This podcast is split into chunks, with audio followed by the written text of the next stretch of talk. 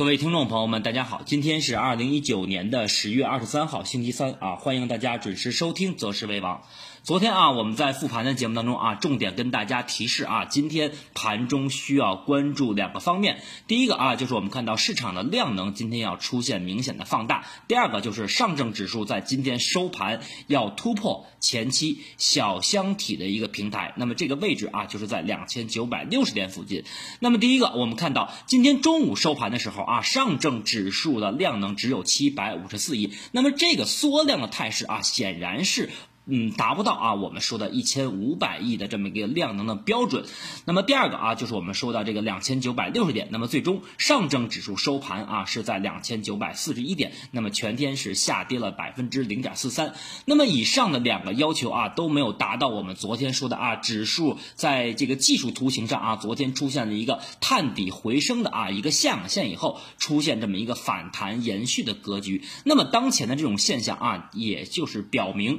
市场。当前仍然是以这种弱势震荡为主。那么昨天啊，我们看到这个利好消息。包括啊，中美贸易双方的这么一个排除这个关税商品的这么一个消息，包括昨天晚间啊，我们又看到一只巨无霸的 IPO 啊，也是这个浙商银行把这个这个上市的日期啊，从这个二十四号明天推到了这个十一月的十四号啊，这个往后进行了延期。那么这个啊消息明显是当前监管层对市场的一个呵护的啊一个行为，但是我们看到早盘开始啊。市场并没有出现一个非常凌厉的啊向上攻击的态势，那么也是说明当前市场的资金对这些利好啊已经是不太买账了，那么也是呃对这种利好啊可以说是。呃，表现的不是的那么积极。那么当前我们说啊，资金对这些利好表现的不积极，或者说对这些利好不买账的主要原因是什么？那么我个人认为啊，主要有三方面的原因。第一个啊，我们知道从上周末我们的周总结来说的话，那么本周啊，我们可以明显的看到新股的这个 IPO 的一个加速发行啊，是非常明显。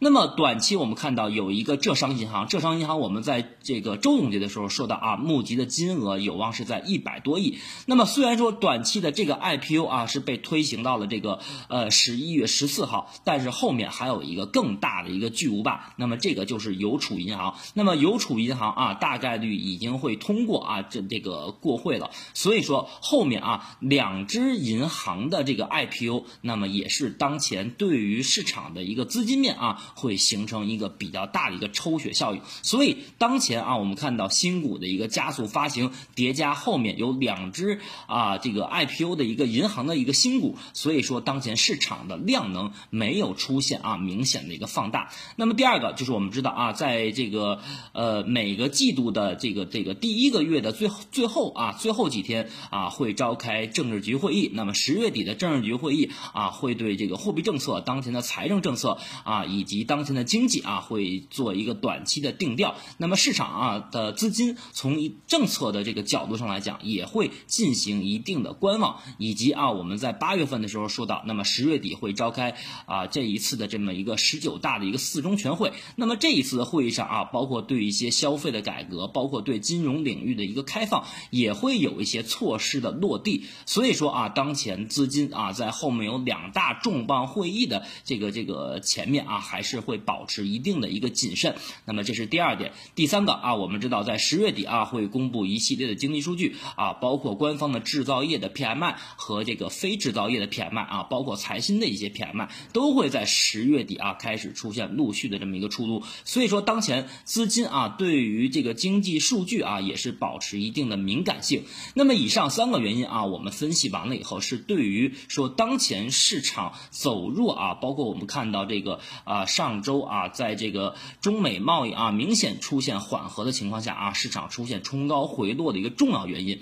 那么对于短期啊市场来讲的话，那么我们看到今天市场可以说是除了农业和一些养殖板块以外啊，毫无热点。无论是我们前期看到的以银行为首的金融权重，还是啊我们看到九月份啊走的比较强的五 G 芯片啊华为产业链，今天可以说都是没有亮眼的表现。那么短期我们从技术形态上来来看。啊，上证指数今天收盘依旧是收在了五日线下方。那么下方我们看到啊，有这个八二九天线，还有半年线的一个支撑。那么短期啊，我们看到今天市场已经出现了一个阴包阳的一个走势，而且量能较昨天出现了一个小幅放量，但是啊，从总总体的量能水平来看，还是维持一个啊这个相对啊缩量的一个态势。所以说短期啊，从上证指数的这个层面上来看的话，不排除再次去回踩我们看到本周一的低点，那么大概就在两千九百二十点，那么后面还是需要一个回踩。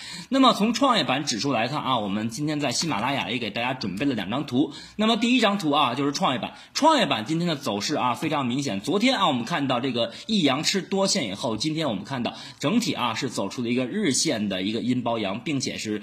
跌破了啊！昨天我们说的啊，突破的这个三条均线，分别是五日、十日和二十一天线。那么短期啊，我们看到这个创业板指数的这个上方是非常明显的遇阻了三十天均线，所以说后面啊，创业板指数如果没有政策和消息的这种重大利好的情况下，不排除啊，先去回补下方一千六百二十三点的这个缺口。那么之前啊，我们在说过，呃，在三大指数的这个一致性的这个问题上啊，我们。看到在十月十号那天，上证指数和深成指数啊，一个是没有缺口，一个是出现缺口以后进行了回补。但是当前我们看到创业板并没有及时回补十月十号那天高开缺口，所以说从三大指数的同步性来看，是啊，创业板指数啊，在未来几个交易日非常有希望啊去回补下方的一千六百二十三点。那么这个位置啊，我们说如果未来几个交易日指数回补的缺口是以缩量的性。性质去回补的，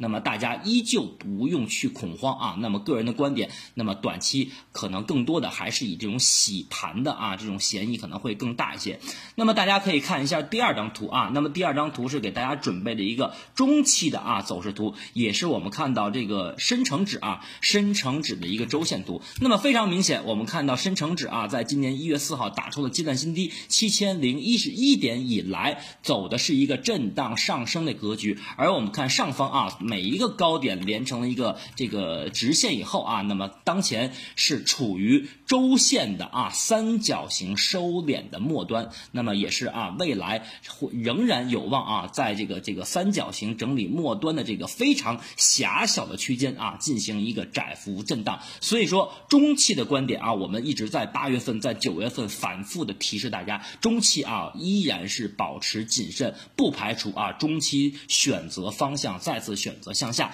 但是啊，我们说短期啊，由于六十分钟和九十分钟、一百二十分钟啊，当前都没有形成趋势破位的走势，所以说短线啊，等市场的这个回踩形成以后，后面仍然有望啊，再去向上攻击前期高点啊，无论是上证指数还是创业板指数。那么当前在小周期，我们可以看到三十分钟图啊，三十分钟图今天收盘以后已经形成了一个 MACD 指标的死叉，那么如果说啊，刚才我们说到结合日线图来看，那么未来两天上证指数有望回踩两千九百二十点的话，那么三十分钟图有望形成啊，那么本次弱势震荡的第一次底背离结构，那么也就是说指数啊在后面有可能啊试探两千九百二十点的支撑，而我们看到指标啊有可能并未啊出现最低点的这么一个情况，所以说三十分钟的这个底背离结构啊在周五啊有可能会形成，所以说短线啊如果指数出现下探的话啊，那么有望引发三十分钟甚至更大级别的这种底背结构。所以说短期啊有望在这种量能萎缩啊这种消息面复杂，包括新股 IPO 加速的前提下，以及刚才我们说的三点啊市场资金观望的原因啊，短期会维持一个